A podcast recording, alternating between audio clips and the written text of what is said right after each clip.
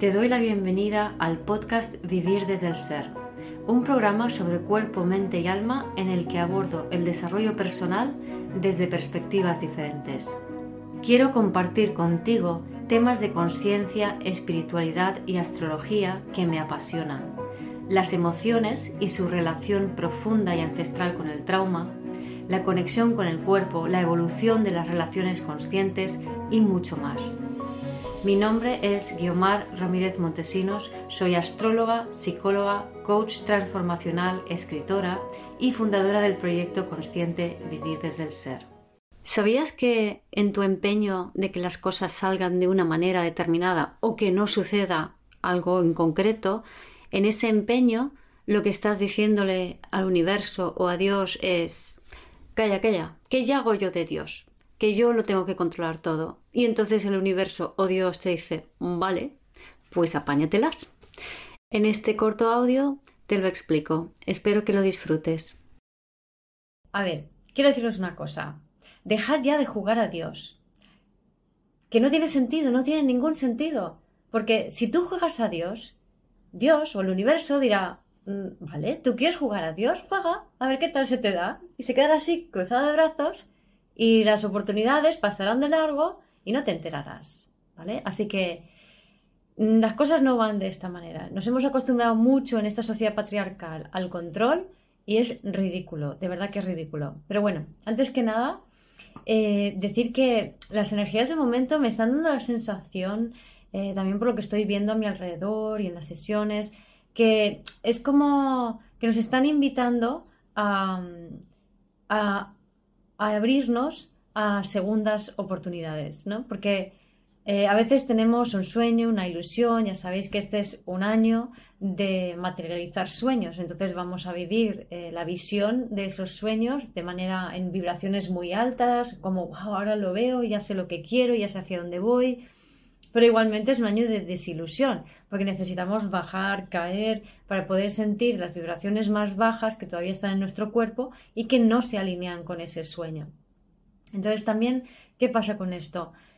Que tenemos la capacidad de percibir lo que nos viene, nuestra mejor versión futura posible, pero la mente no da para darle la forma que eso tendrá en el futuro, porque la mente está condicionada por esos patrones viejos del pasado que te llevan a más de lo mismo y que al final, como no quieres más de lo mismo y quieres un cambio, te llevan a controlar, ¿vale?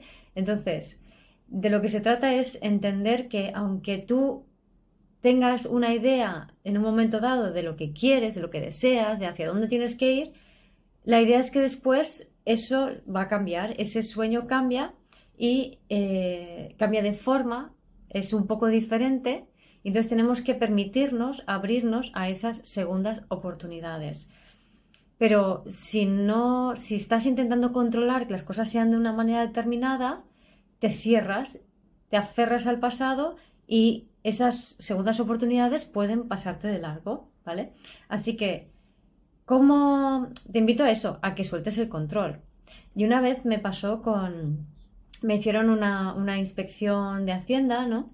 Y era como, ay, ay, ay, quiero controlar, quiero que todo esté correcto, quiero que eh, no pase nada. Y de repente me di cuenta, digo, pero esto es absurdo, ¿no? Porque la funcionaria que está haciendo el seguimiento de mi caso, o sea, yo ya puedes tenerlo todo lo mejor posible, que si quiere encontrar las tres pies al gato, lo va a encontrar. Entonces, cuando comprendí eso, era como que la vida lo que me estaba enseñando con esta situación era suelta, o sea, entrégate, acepta lo que tenga que ser. Y si tengo que pagar algo, pues lo pago. Y si eh, hay una consecuencia, pues la hay. Entonces, no intentemos evitar que sucedan las cosas, porque cuando hacemos eso, estamos lanzando el mensaje al universo de que yo quiero jugar a Dios. Y el universo, ya te digo, se cruza de brazos y dice, vale, juega, a ver, qué tal se te da, ¿no? Y ahí es cuando te salen las cosas, pues mal. Porque, entre otras cosas, como decía, pasan las segundas oportunidades que eran las buenas. Entonces, formas de control.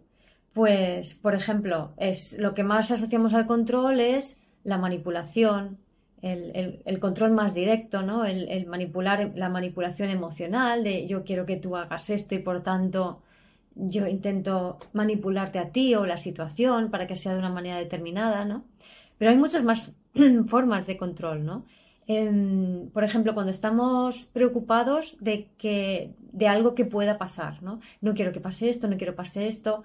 Ahí estás intentando controlar la situación. Ahí estás diciendo que tú sabes cuál es la mejor forma de que sucedan las cosas.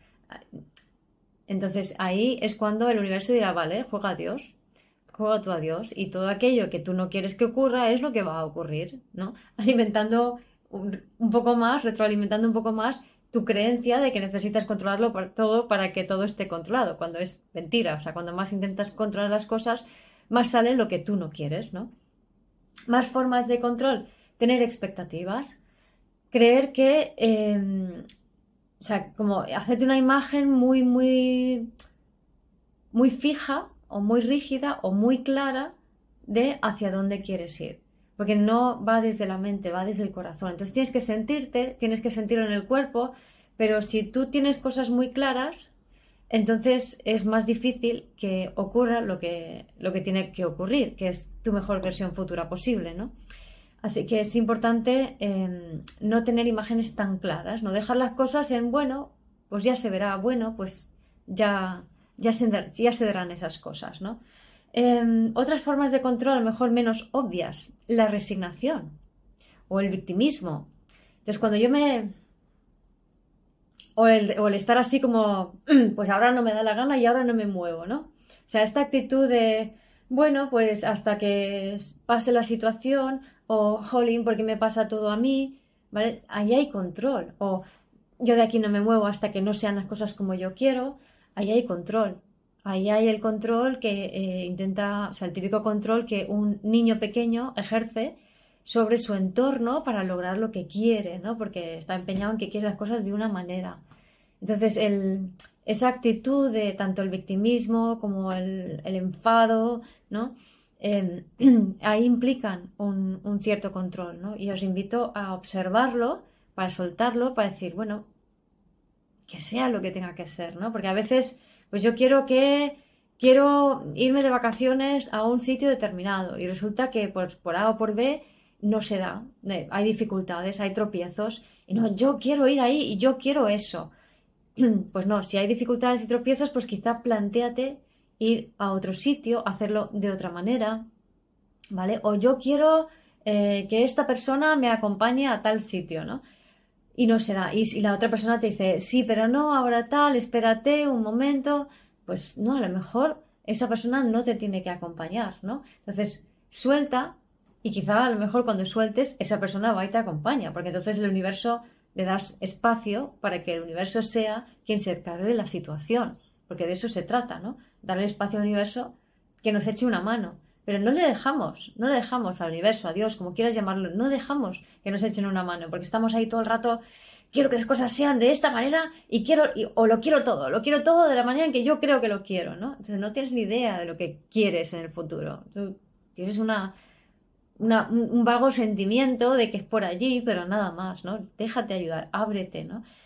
Em, más cositas el, eh, por ejemplo, el intento de controlar emociones, ya sea en ti o en otro, ¿no? Ay, no sientas esto, o yo no quiero sentir esto. Normalmente cuando no quieres que otra persona sienta una emoción determinada es porque no la quieres sentir tú en ti, ¿no? Entonces, claro, o sea, si os he dicho antes que para poder materializar tu sueño y crear la magia, necesitas sentir las emociones más densas que vienen después de una frecuencia alta. Entra la luz, sale la mierda. Entonces, si no sientes esas emociones bajas y a cambio estás intentando controlar las emociones en ti o en el otro, ahí hay control. Ahí no puede suceder ese, ese cambio de frecuencia y ese desalojamiento de frecuencias más bajas, eh, desalojo de frecuencias más bajas en tu cuerpo para que tú puedas vibrar en la, en la frecuencia de la magia. Así que deja de jugar a Dios. Deja de creer que lo sabes todo y que lo tienes todo controlado o que todo depende de ti. Deja de creer que de tu acción depende de lo que sucederá en el futuro a todas las personas a tu alrededor. No, encárgate de ti, conecta con tu sueño, haz movimientos, ponte en marcha en esa dirección, sí, pero entrega el resultado. y, tampoco, y entrega el tiempo también, porque esa es otra forma de control, ¿no? El, tiempo, no, hasta que no llegue tal tiempo o esto tiene que ocurrir en este en X tiempo, no, no existe el tiempo. Así que tampoco intentes controlar el tiempo, que si no, no dejas espacio a que Dios entre, ¿vale?